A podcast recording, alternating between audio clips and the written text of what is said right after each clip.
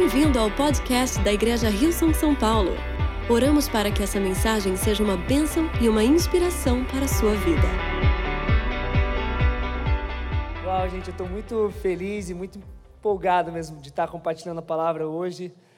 É uma palavra que tem mexido muito comigo nessa semana, nas últimas semanas, e minha expectativa é mesmo que a gente venha conhecer mais o amor de Deus, que a gente venha mesmo poder realmente encontrar com esse amor infalível, esse amor que realmente nos impacta de uma maneira que nenhum outro tipo de amor pode nos impactar. E a palavra, e hoje o título da mensagem é que amor é esse.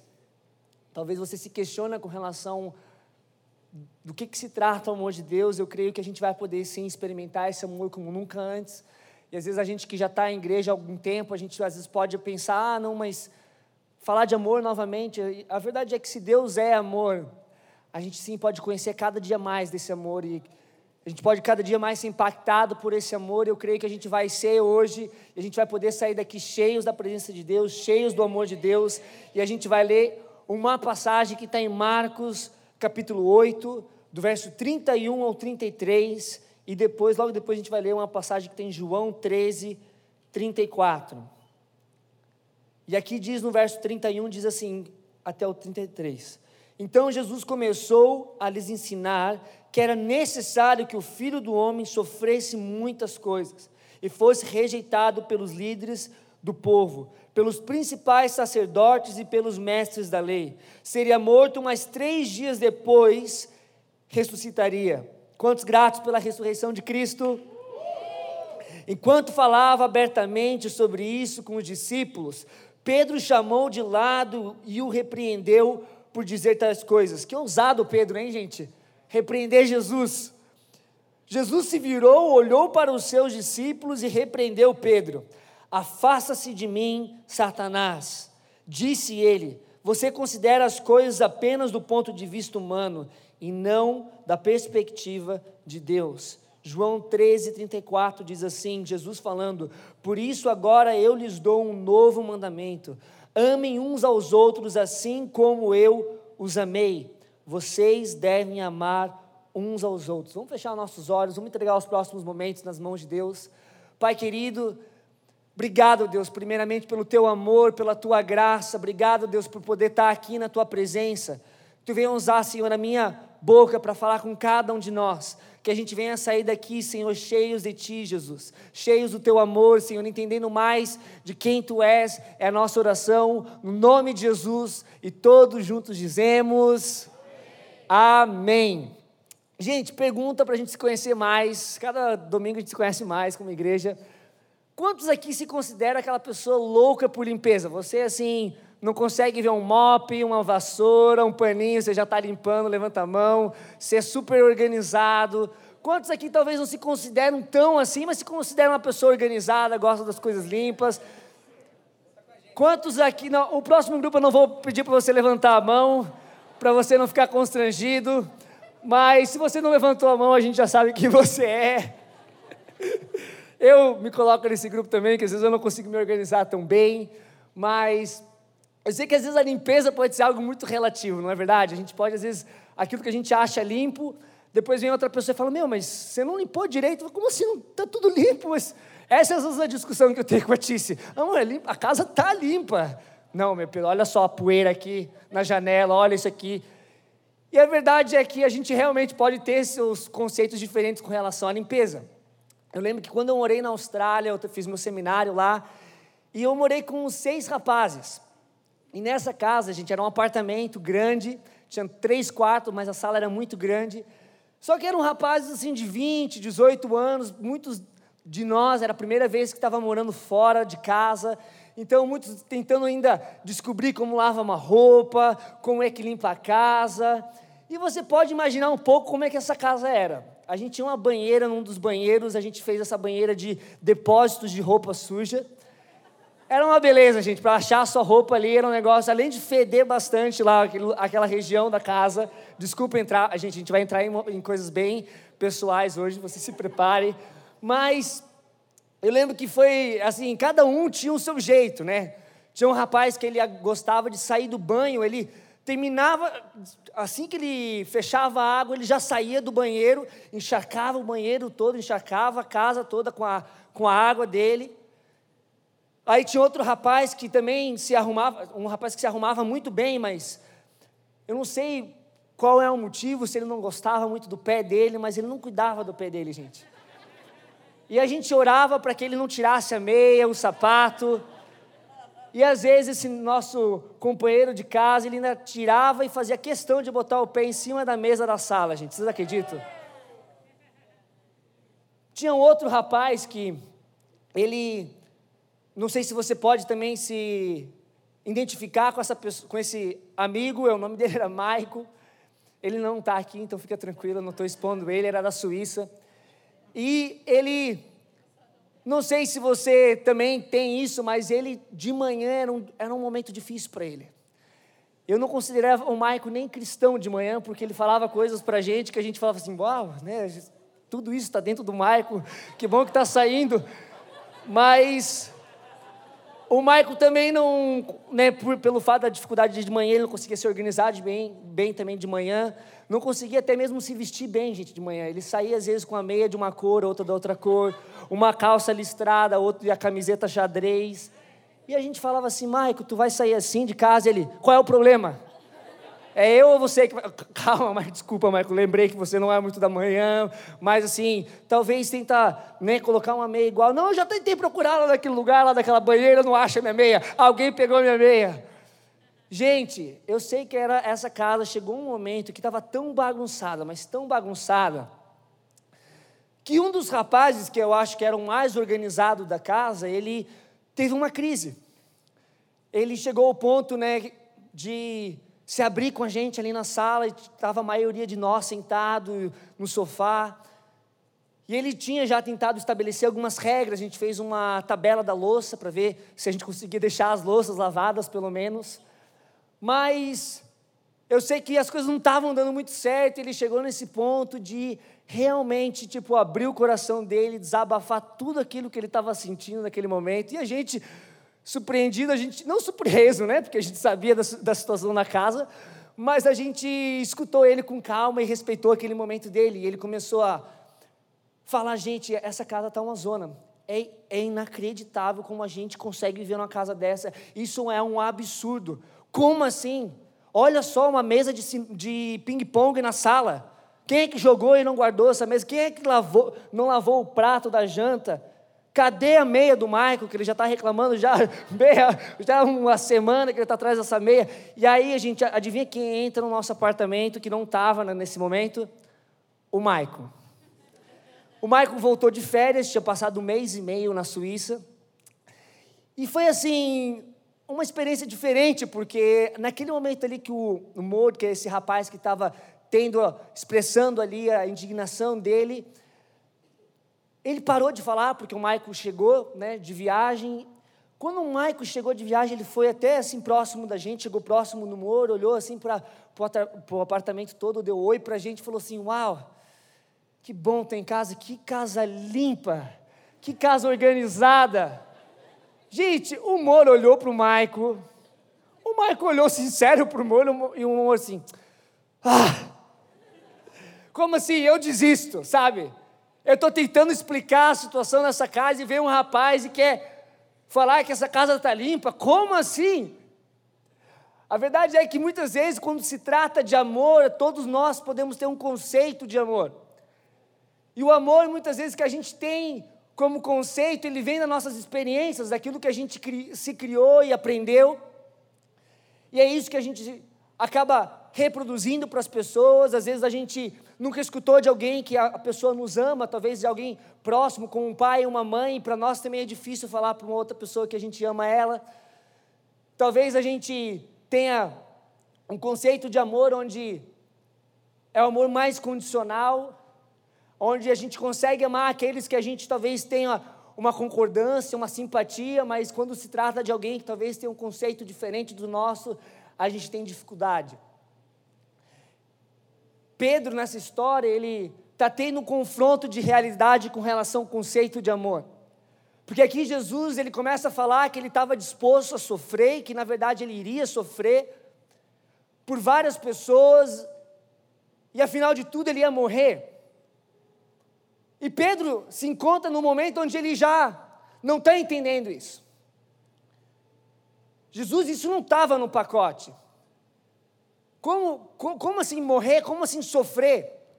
A verdade é que, assim como nós naquela casa onde eu morava, a gente acabou encontrando o nosso ponto de conforto, e eu também, para não ter tensões, encontrei meu lugar onde eu me sentia confortável, que era minha cama e meu guarda-roupa.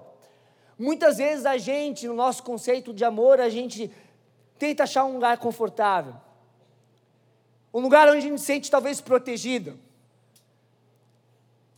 Às vezes, pelo fato da gente ter experimentado rejeição, ou talvez traição, ou talvez a gente recebeu de pessoas próximas coisas que a gente nunca esperava receber, talvez críticas, e a gente acaba conseguindo lidar, mas cria algumas barreiras. E a gente se esconde. A gente já conseguiu tão lidar, às vezes, com algumas coisas que a gente sabe fazer um, um sorriso, uma cara boa, mas no fundo, no fundo, a gente está magoado. No fundo, no fundo, a gente está assim, precisando de restauração, a gente precisa de, ajuda. Mas a gente acha melhor que é melhor a gente lidar entre nós mesmos do que lidar com alguém.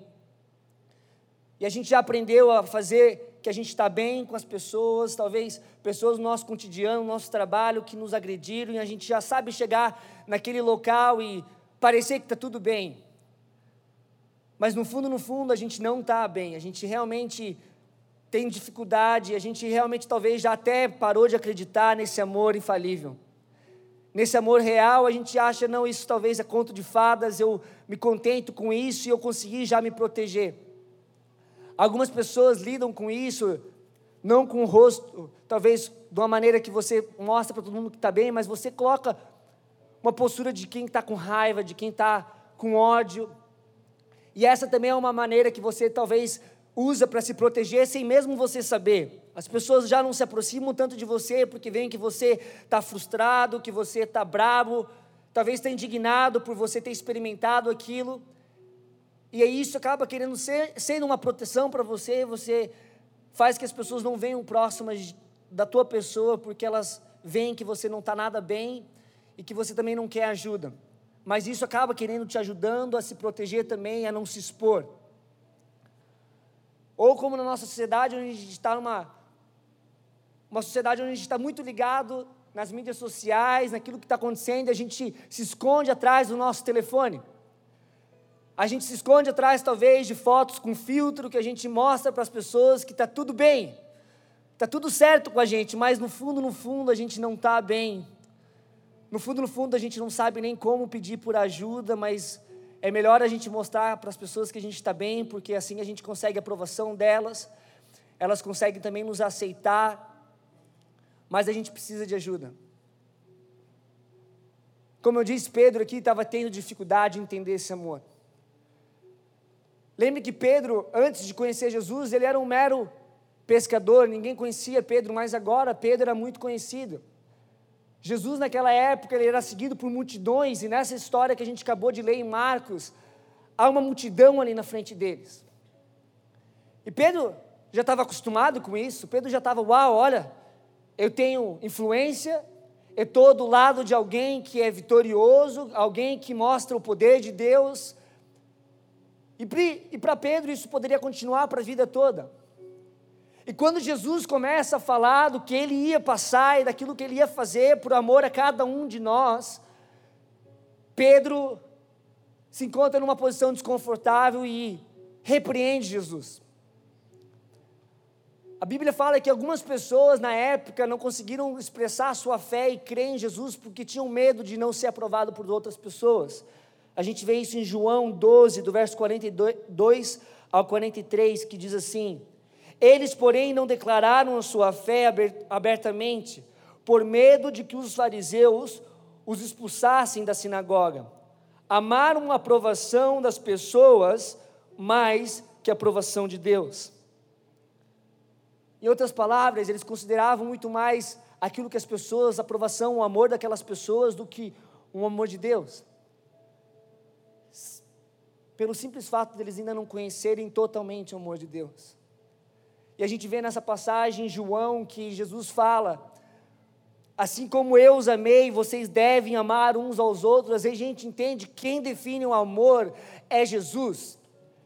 Se o amor de Cristo não se alinha aquele amor que a gente está acostumado, ou o amor que a gente sabe lidar, ele não é amor verdadeiro.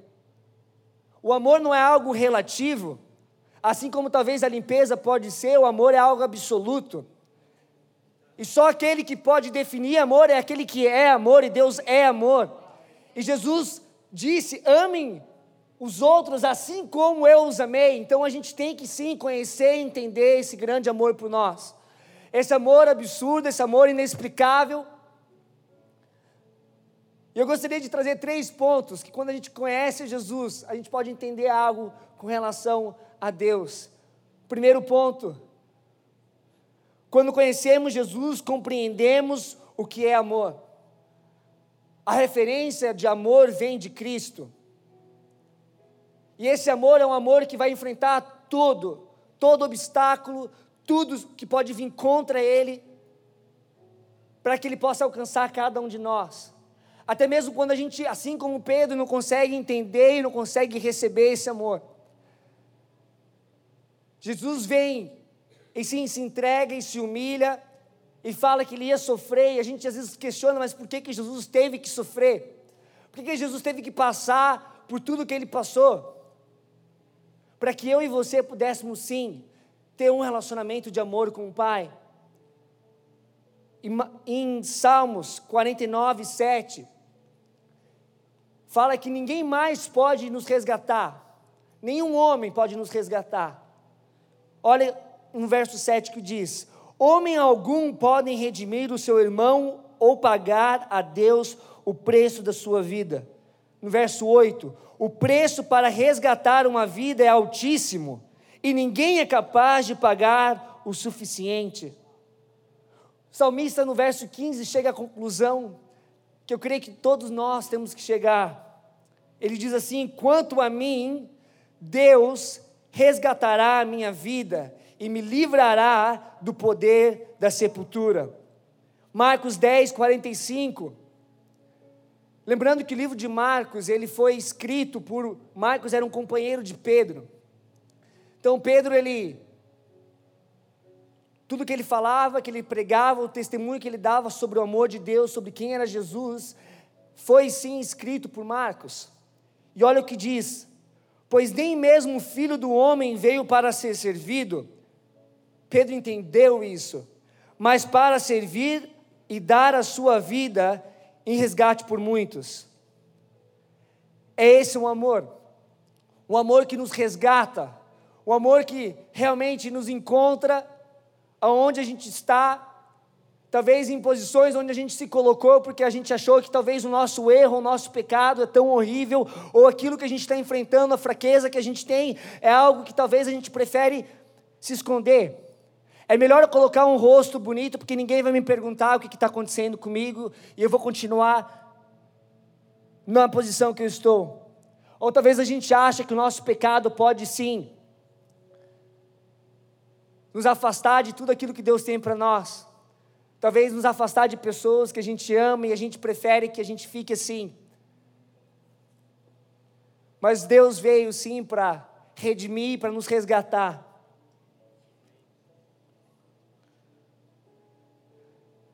1 Coríntios 13, 4 ou 7 diz assim: O amor é paciente, o amor é bondoso, não inveja, não se vangloria, não se orgulha, não maltrata, não procura seus interesses, não se ira facilmente, não guarda rancor, o amor não se alegra com a injustiça, mas se alegra com a verdade, tudo sofre, tudo crê, tudo espera e tudo suporta. 1 João 4, 10 ao 11 diz: E nisto que consiste o amor. Não que tenhamos amado a Deus, mas que Ele nos amou e enviou o Seu Filho como sacrifício para o perdão dos nossos pecados. Amados, visto que Deus tanto nos amou, certamente devemos amar uns aos outros. Entenda que quando a gente conhece esse amor e a gente compreende esse amor que tudo crê, que tudo suporta, não é suporta algo, ou talvez creia um pouco, mas que tudo crê, que tudo suporta, que tudo sofre. É consequência a gente começar a amar com esse amor. Mas a verdade é que às vezes, muitas vezes a gente não consegue amar dessa maneira porque a gente, por algum motivo, a gente acha que é algo que a gente tem que fazer pelas nossas próprias forças. Em Isaías 53, 4, 6, a gente entende que só Jesus pode sim pagar o preço pelo nosso pecado, pelas nossas fraquezas. Olha o que diz no verso 4 ou 6, Isaías 53. Pensamos que seu sofrimento, falando de Jesus, era castigo de Deus, castigo por sua culpa, mas ele foi ferido por causa da nossa rebeldia, esmagado por causa dos nossos pecados, sofreu o castigo para que fôssemos restaurados, e eu creio que é isso que muitas pessoas vão experimentar hoje restauração. e recebeu açoites para que fôssemos curados. Todos nós nos desviamos como ovelhas. Todos nós somos imperfeitos, todos nós seguimos em algum ponto o nosso próprio caminho. Deixamos o caminho de Deus para seguir os nossos, os nossos caminhos. E, no entanto, o Senhor fez cair sobre ele os pecados de todos nós.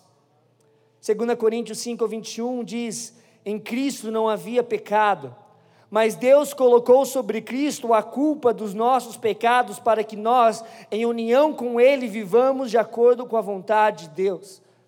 Nesses dois versos a gente entende que é o único que pode nos salvar dessa situação é aquele que não está nessa situação.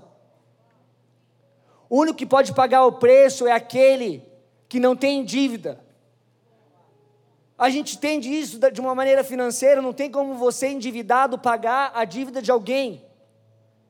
Só alguém que tem mais e além daquilo que você tem e do que ela precisa para poder pagar a sua dívida. O único que pode pagar o preço do nosso pecado é aquele que não havia pecado. Cristo Jesus, por isso que ele é o sacrifício perfeito de Deus.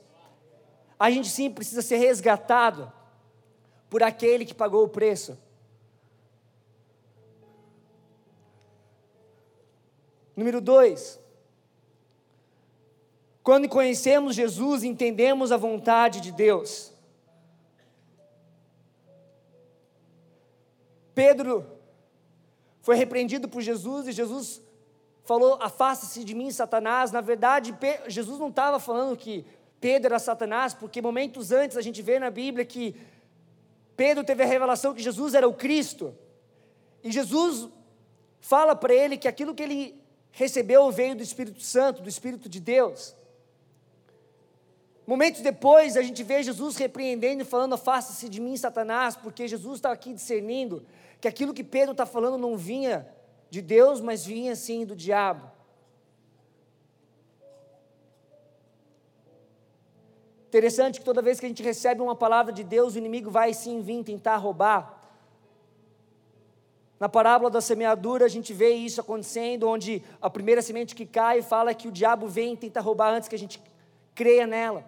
Quando Jesus recebeu a palavra que ele era o filho de Deus em qual ele tinha agrado, o diabo vem e tenta colocar dúvida você, se você é o filho de Deus. E aqui a gente vê a mesma coisa acontecendo. Nós, como Filhos de Deus, nós temos que crer nessa verdade, que nós somos sim filhos de Deus. Que nós venhamos viver como filhos de Deus. Olha que lindo, 1 João 5, 19 e 20 diz: Sabemos que somos filhos de Deus e que o mundo inteiro está sob o controle do maligno. E sabemos que o Filho de Deus veio e nos deu o entendimento para que conheçamos ao Deus verdadeiro. Agora vivamos em comunhão com Deus verdadeiro, porque vivemos em comunhão com seu Filho. Jesus Cristo, Ele é o Deus verdadeiro e a vida eterna. Deus, a vontade de Deus para nossas vidas é que a gente tenha a vida eterna. A palavra fala que o inimigo veio para roubar, matar e destruir, mas Jesus dizendo: Mas eu vim para que vocês tenham vida e vida abundante. E outras traduções fala: Eu vim para que tenham vida e uma vida plena que satisfaz, que realmente pode satisfazer por completo. A vida que Deus tem para nós, a vontade que Ele tem para nós, que a gente não viva em condenação. João 3,17 ou 18 diz: Deus enviou o seu Filho ao mundo não para condenar o mundo, mas para salvá-lo. Por meio dele não há condenação alguma para quem crê nele, mas quem não crê nele já está condenado por não crer no Filho único de Deus. Sabe por que as pessoas que não creem em Jesus estão condenadas? Porque é como se fosse uma pessoa onde a, essa pessoa teve a dívida paga, e pessoas estão tentando falar para ela: olha, a sua dívida já foi paga. Veio alguém aqui e pagou a sua dívida. Enquanto aquela pessoa não crê que alguém pagou ela, ela vai viver com o peso da condenação. Ela vai viver com o peso de que, ah, eu preciso carregar essa dor e talvez por você ter tido falhas e você pensa, não, eu acho que eu mereço isso, então é melhor eu ficar aqui. Mas isso não é o que Deus tem para ti. E olha que lindo que diz em Salmos 18, 16, 19, e eu creio que essa experiência que nós todos podemos ter em Cristo Jesus, diz assim, em Salmos 18, verso 16 ao 19: Mas ele me segurou, lá do céu me alcançou no mar e me tirou dali, daquele oceano de ódio, daquele caos destrutivo, do vazio em que eu me, me afogava. Fui espancado enquanto estava por baixo mas ele, mas o Eterno ficou do meu lado. Ele me pôs de pé num campo aberto. E ali eu estava seguro e surpreso por ser amado. Esse verso retrata alguém que está aqui e consegue ver que tem uma mão querendo segurar ela e tirar ela daquele lugar. E por mais que seja um lugar onde essa pessoa estava confortada, ela entende que Jesus, sim, Deus pode te tirar de um lugar onde você está aprisionado, talvez nas suas dores, nas suas mágoas, e te leva num campo aberto. E é uma vida livre que Deus tem para nós, uma vida livre.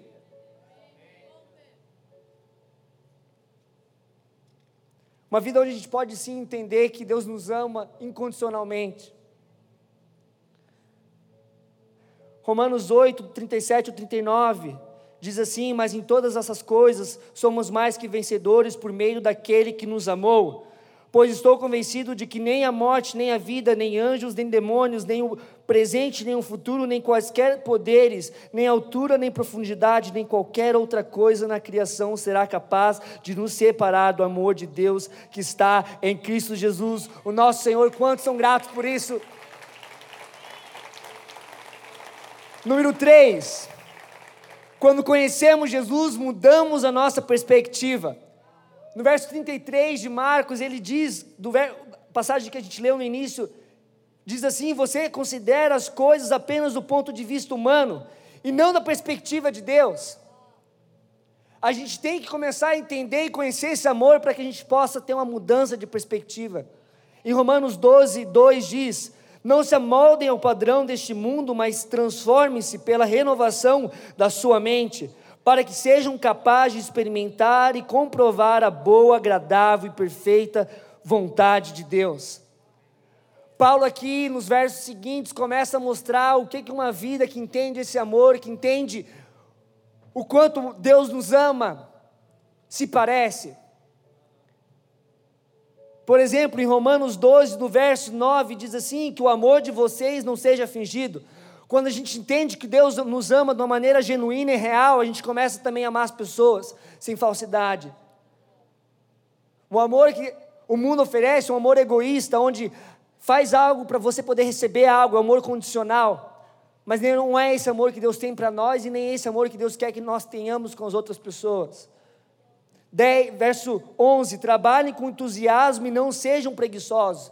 Assim como Jesus foi intencionalmente para a cruz, foi intencionalmente para poder sofrer, é assim que a gente vive a nossa vida.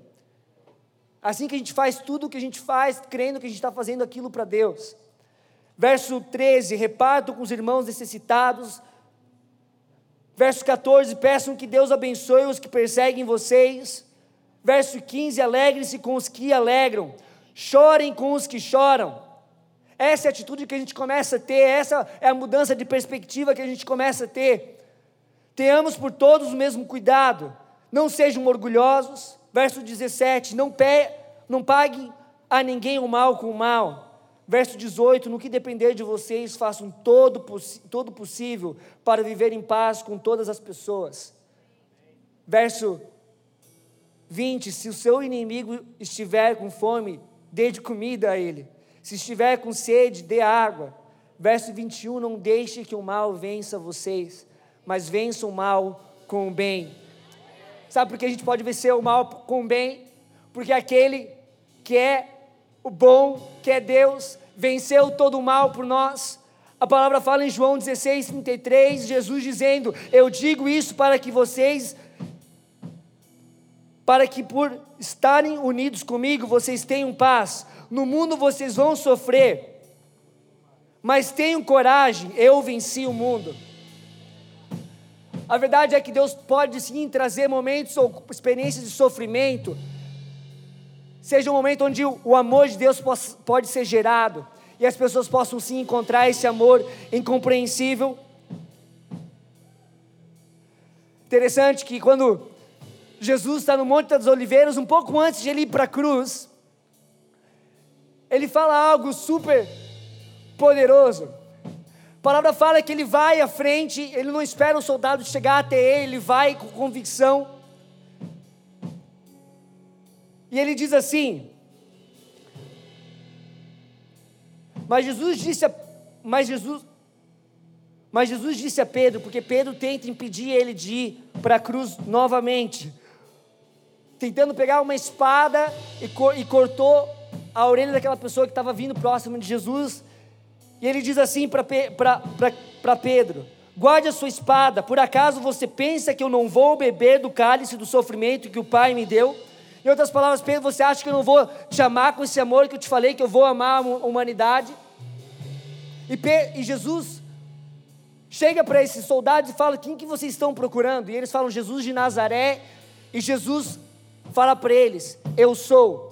Que remete à maneira que Deus se revela a Moisés no Velho Testamento, mostrando a natureza divina de Deus, mostrando que Ele é a existência. Ele não é como eu e você que coexistimos ele não, é ele não somente existiu, mas ele é a existência. Ele não é somente aquele que nos ama, ele é sim o amor. Ele é a nossa justiça. Ele é aquilo que nós precisamos.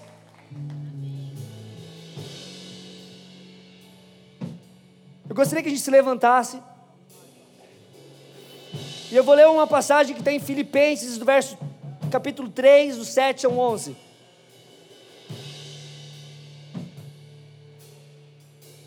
Eu creio que isso é para nós, igreja. Eu creio que isso realmente é o nosso desejo do nosso coração. Paulo aqui dizendo: pensava que essas coisas eram valiosas. Aquele conceito que ele tinha, talvez de amor, de uma vida com Deus. Mas agora os considero insignificantes por causa de Cristo. Sim, todas as outras coisas são insignificantes comparadas ao, ao ganho inestimável de conhecer a Cristo Jesus, meu Senhor. Por causa dele deixei de lado todas as coisas e o considero menos que lixo, e a fim de poder ganhar a Cristo e nele ser encontrado, não conto mais com as minhas próprias justiça, que vem de obediências à lei, mas sim com a justiça que vem pela fé em Cristo, pois é com base na fé que Deus nos declara justos Quero conhecer a Cristo e experimentar o grande poder que o ressuscitou. Quero sofrer com Ele, participando da Sua morte, para que de alguma forma alcance a ressurreição dos mortos que a gente venha assim desejar sofrer, se for necessário para que as pessoas conheçam esse amor, que a gente venha assim ser disposto a, a dar o primeiro passo e pedir perdão para aquelas pessoas que talvez nos ofenderam em primeiro lugar, que a gente venha assim começar a tomar o cálice de Cristo, assim como os discípulos também quiseram, para que as pessoas entendam esse amor incompreensível de Deus através de cada um dos seus filhos. Obrigada por ouvir o podcast da Igreja Rio São Paulo. Esperamos que você tenha sido desafiado e inspirado. Se gostaria de visitar nossas reuniões aos domingos, você pode encontrar mais informações em nosso website www.hilson.com/são paulo.